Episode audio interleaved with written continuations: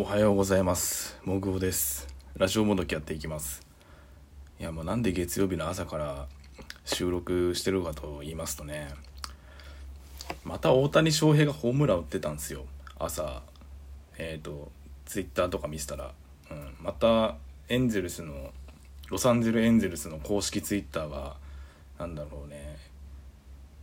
涙を流してる顔文字3つで ホームラン動画載せててでどんなホームランかっていうと、まあ、インコースのあれスライダーかなカーブかなをセンターのバックスクリーンにぶち込んでましたね。すげえ飛んでたな。あれ多分 140m ぐらい飛んでんじゃないかな。分かんないけど。またホームラン打ってました。びっくりしました。うん。で今日でこれ今7月5日ですね。5日ですけども。まあ現地時間だと7月4日なんかな。うん。の時点で松井秀喜さんがメジャーメジャーに移籍してから2年目に多分達成した、まあ、日本人最多ホームラン記録の31本っていうのを、まあ、超え、まあ、並んだんですよね大谷翔平が。まだ折り返し地点になってないんですよね。それが恐ろしいんですよ。多分これ50本以上は打つペースなんですよね。このまま怪我とかなければ。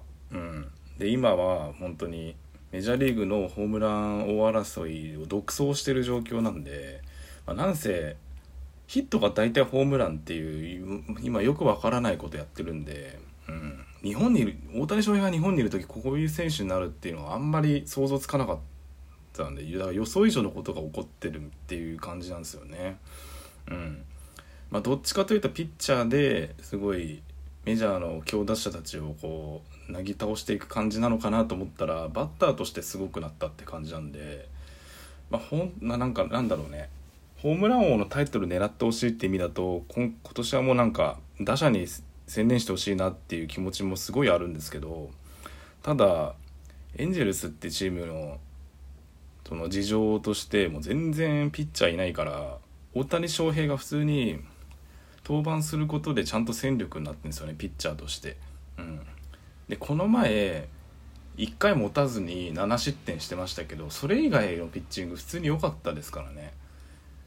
なのにそのエンゼルスの打線が、まあ、大谷以外の選手があんまり今打てる選手そんなに確かいないから、うん、いないしその大谷のの後のピッチャーが結構打たれて勝ち星がつかなくなるみたいなことも結構多々あったんで、まあ、それでも今すごいからねマジで、うん、バッターとして。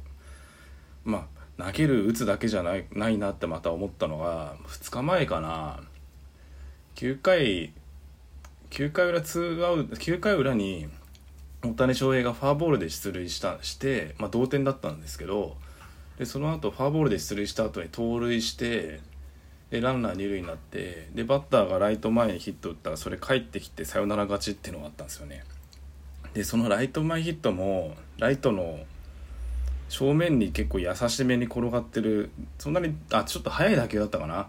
優しめではない速い打球でライトが取ってまあ大谷をにアウトに大谷をアウトにさせるためにホームに投げるんですけど、まあ、大谷足速いしライトの肩もそんなに良くなかったからまあ、ギリギリセーフだったんですよね。だから大谷だからもうあれなんですよ。何これ。あれかな。スポーツ記者的に言うと三刀流っていうの？これ知らんけど。マジで知らんけど。あの走るのも速いみたいな。ピッチャー大谷バッター大谷ランナー大谷みたいな。もう3つに分裂してくれよみたいな話になるんですか？これ。分からんけど。でもすごいね。本当に、まあ、結構、まあ、今なんかまあ、コロナでコロナでスポーツにたスポーツへの風当たりってまあ正直強いと思うんですけどうん。でもまあそれをもうかなり吹き飛ばしてますよね。確かね。であともうアジア人としてすごいってっていう感じで韓国のメディアでも大谷の活躍ってすごいえっと報道されてるって話を聞きましたね、うん、なので是非今年は怪我なくホームランタイトルとか取ってほしいですね。ただね野球って結構不可抗力の毛があって例えばデッドボール当たって骨折とかも普通にあるんでまあ、もうもうこればっかりは自分が防ぐだけじゃなくて運の要素もあるんですけど本当頑張ってほしいですね。っていうのを今日撮りたかったんですよ。朝早く起きて。うん。なんでって思ったんですけどなんでって言うともやっぱり美貌録的に撮りたかった。その大谷がやっぱ31本で松井秀喜に並んだんですよホームランの数で、まあ、結構日本人の野手って苦しめられてる中で大谷が異次元な活躍をしてるもんですからうん。本当に現地に行って見に行きたいなと思っちゃうぐらいすごいよね。いやすげえなマジで。って思いました。うん。ちょっとすいませんね。今実際に朝起きていろいろ準備して喋り始めたらあんまり声出てないっすね。うん。いやいつもと変わんねえだろって思うんだったらそれでよかったんですけど。であと野球のニュースだと、まあ、日本のプロ野球のニュースになりますけど、ま、巨人の住谷選手が金銭トレードで楽天に移籍するっていうニュースが昨日、まあ、かなり電撃トレードでしたね。僕の中で一番予想してなかったって感じですね。一応僕巨人ファンなんですけど、まあ、結構その、まあ、住谷選手よりも小林選手の方がトレードの噂をずっとされてたんですけどまあまあでも結果的にまあなんか新聞の記事見る限りだと、まあ、結構球団の中でも話し合ったりして、まあまあ、その試合出る機会をこう、その得るために移籍したっていうか、まあ、申し入れたみたいな書き方もされてたんですけど、まあ、実際のとこどうなのか分かんないですけど。確かに今住谷選手はちょっと出番減ってきてますしね。巨人来て3年え18年に移籍したんだっけな。192021今年3年目か。うん多分。そうだよね。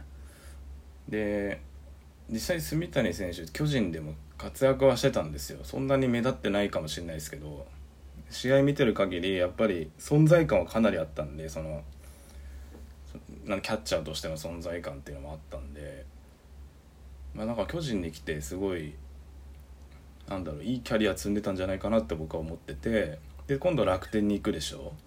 で楽天はもうすごい今10年前の西武ライオンズですごい活躍してた選手がもう勢ぞろいしてるみたいななんかよくわかんない状態になってますけどまあ西武ファン的には嫌なんだろうなマジで。その西武のことよく知ってる選手がまた一人楽天に行くわけですしなんなら住谷銀次郎選手は正捕手ずっとやってましたからね。うん。いやマジでやりにくそうほんと。なんかどうなんだろうね。どういう気持ちになっちゃうんだろうね。俺はあんまりそこまで考えられなかったんですけど。そう。まあっていうのとあとはそうですね菅野まあえっとオリンピックの日本代表野球日本代表で菅野投手が、まあ、辞退してその代わり誰が選ばれるのかって話になってたんですがえっと日本ハムファイターズの伊藤大海投手が選ばれましたね。うん。えっ、とルーキーです。で多分次の日ハムのエースは彼でしょうねっていうピッチングをしてましたすごい。1回しかちゃんと見たことないんだけどすごいピッチャーだなと思ってたんですよね。えっ、とまあストレートも速いしこん、まあ、制球力もあるしでスライダーも横横に、ま、横滑りに曲がるスライダーと縦に落ちるスライダー。あとチェンジアップも持ってたね。だから彼右右バッターだからあ右ピッチャーだから左バッターに投げるまあ、外に逃げる球っていうのを持ってるしみたいな。あとマウンド度胸はすごいですね。なんだろうね。ルーキーとは思えないなって思ってずっと見てました。なので彼のマウンドさばきとか見てると普通に日本代表でも全然やっていける感じはするなって見てました。あと大学でも選ば日本代表選ばれてたしね。多分下級生の頃から確か。僕多分見たことあるもん神宮球場とかで。うん。って思いました。すごいよねマジで。まあなんかオリンピック代表はすげえ物議かまされてるんですけどその野球ちょ野球をちょっと知ってる人たちに関しては、まあ、僕もいろいろ思うこと確かにあったけど24人しか選ば選べないからね。いや無理だよね。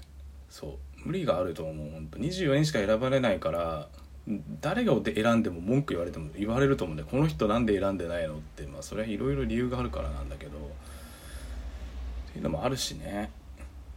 でも今いる選手でこうやっていくしかないよなっていうふうには思いました、うん、だって確かサッカーの日本アンダー24の代表も確か18人とかじゃなかったっけ？あれもなかなかしんどいよねサッカーで18人って。でしかもオリンピックだからワールドカップ以上にスケジュールタイトでしょと思って。